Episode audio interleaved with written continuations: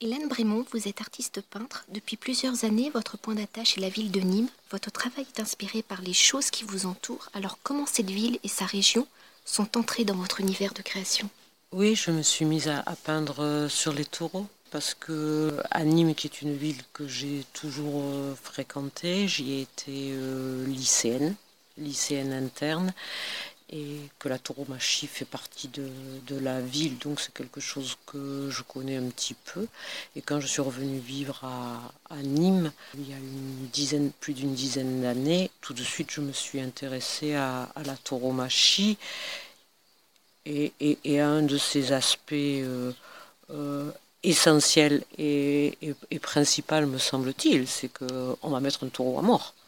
Donc sur la mise à mort du taureau, mais plutôt du côté déjà de la bête morte en fait. Vous n'êtes pas allé dans les arènes Non, je ne vais pas dans les arènes euh, pour des raisons, ou je n'allais pas dans les arènes pour des raisons très pratiques, euh, à savoir qu'avec moi il y avait un enfant en bas âge et que j'avais pas envie de, l'amener voir ce spectacle. Euh, alors qu'elle y était absolument pas préparée.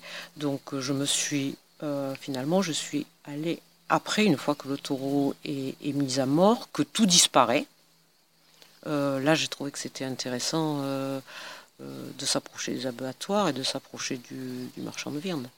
Et, ce taureau, il va être mangé aussi.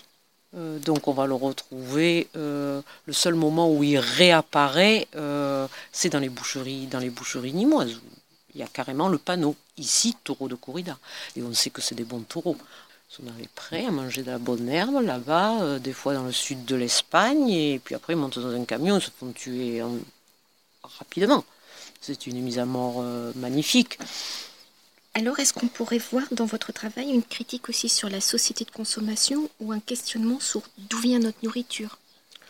Euh, Oui, il n'y a pas de critique, il n'y a pas cette volonté critique, même si effectivement j'ai un regard sur la société dans laquelle euh, je vis, mais euh, si, si je m'intéresse à un moment au mouton, c'est parce que nous sommes dans les Cévennes, euh, que le mouton fait complètement partie, et, et, moi je suis dans les Cévennes comme le mouton, et je regarde autour de moi, il se trouve que moi je le mange, le mouton.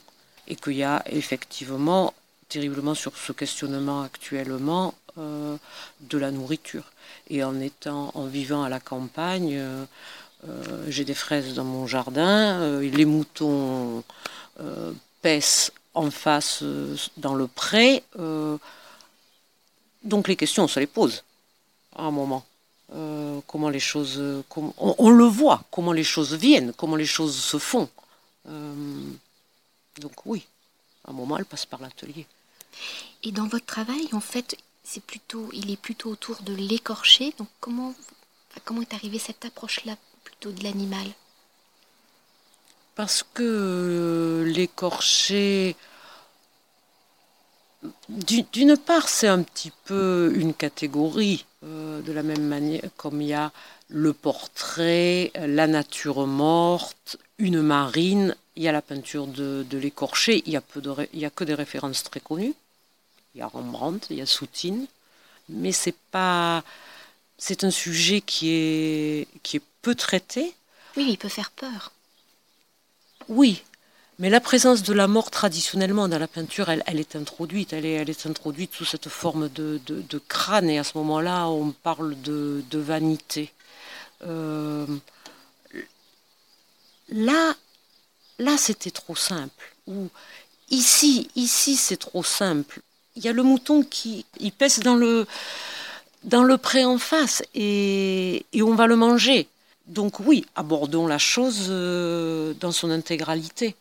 Donc, ce travail autour de l'agneau, donc vous avez travaillé, enfin ce sont comme des empreintes en fait, qui tendent parfois à l'abstraction. Donc quel était votre processus de création et de réflexion? Parce que c'est la première fois que vous abordez euh, l'écorché dans ce sens-là. C'est la première fois que je l'aborde d'aussi près. Parce que l'écorché, quand j'ai eu peint des écorchés de, taureaux euh, il, y a, plus d'une dizaine d'années, et que j'ai demandé aux abattoirs euh, euh, s'ils si, me laissaient rentrer, les abattoirs m'ont dit volontiers, mais c'est vraiment très violent. Donc ils m'ont donné le numéro du marchand de viande.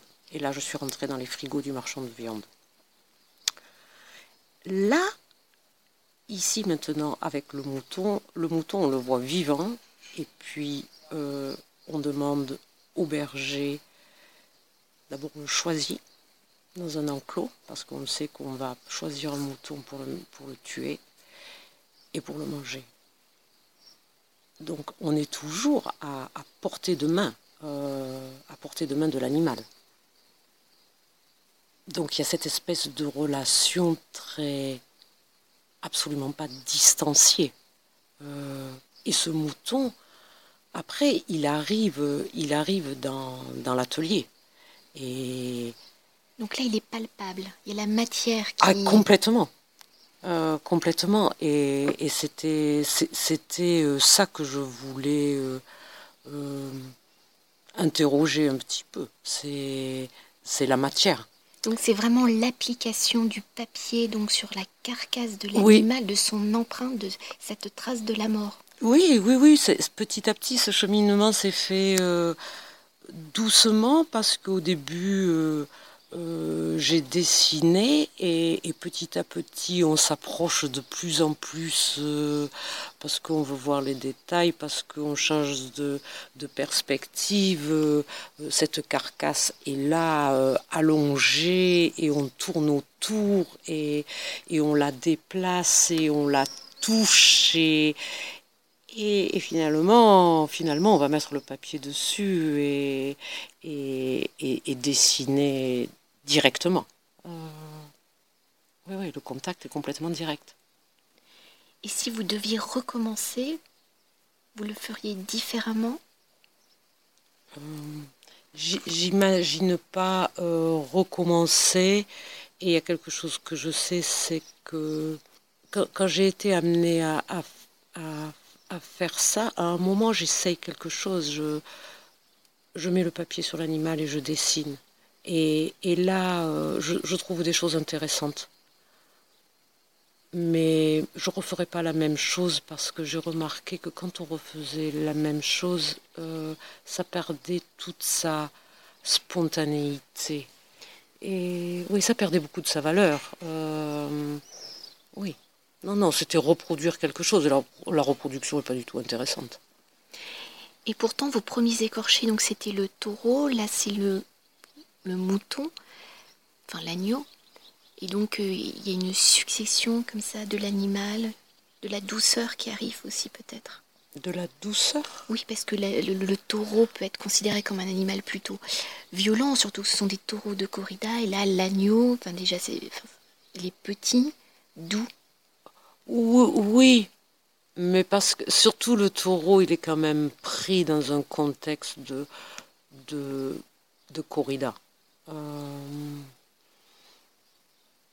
donc il y, a, y a ce côté spectaculaire euh, qu'on n'a absolument pas euh, avec l'agneau qui est, qui est un animal qui est familier et, qu'on a l'habitude de retrouver euh, dans nos assiettes. Mais là, le côté peut-être spectaculaire de l'agneau, c'était de d'aller le choisir avec l'éleveur, de d'être là au moment de, de sa mort aussi, de ah bah. l'avoir commandité. Ah bah oui, oui, oui, euh, ça, c'est terrible. Euh, c'est très facile d'avoir une côtelette d'agneau dans son assiette. Elle arrive euh, presque, presque par hasard. On ne sait pas ce qu'on va manger et on nous sert une côtelette d'agneau. c'est magnifique. Mais d'aller chez l'éleveur et de choisir au milieu d'un troupeau de ces bêtes affolées qui se ramasse au fin fond de l'écurie et de là de dire on va choisir celui-là, on choisit celui-là pour le tuer.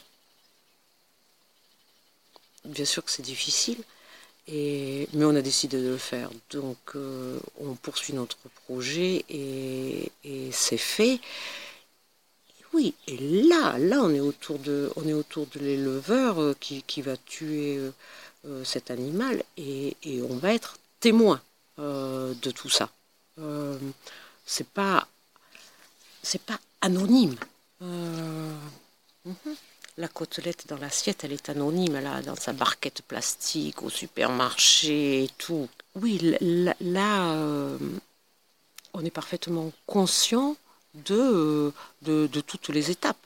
Euh, des étapes de, la vie, euh, de l'élevage qui est nécessaire pour que les hommes survivent, et, et après du choix de telle bête, parce que maintenant elle est à maturité et qu'on va la tuer pour la manger.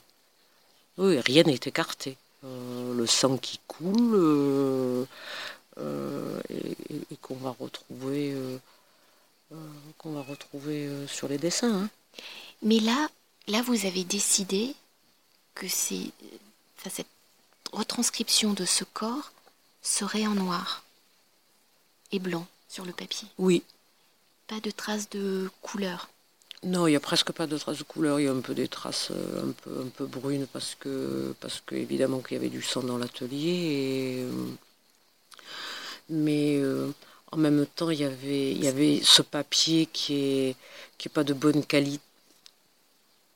Non, qui n'est pas de très bonne qualité, mais enfin, il a l'avantage d'être extrêmement léger et, maniable.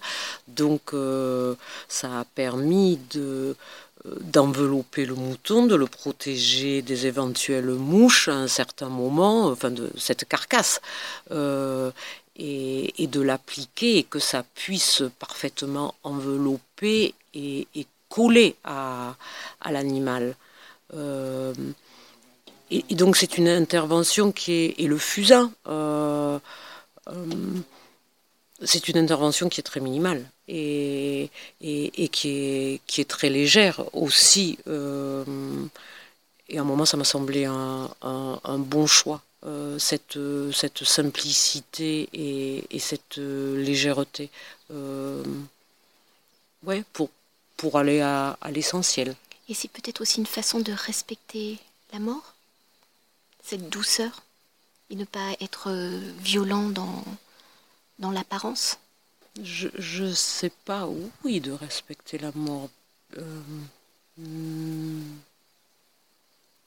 de respecter le fait que nous ayons commandité ce meurtre. C'est ça? Euh,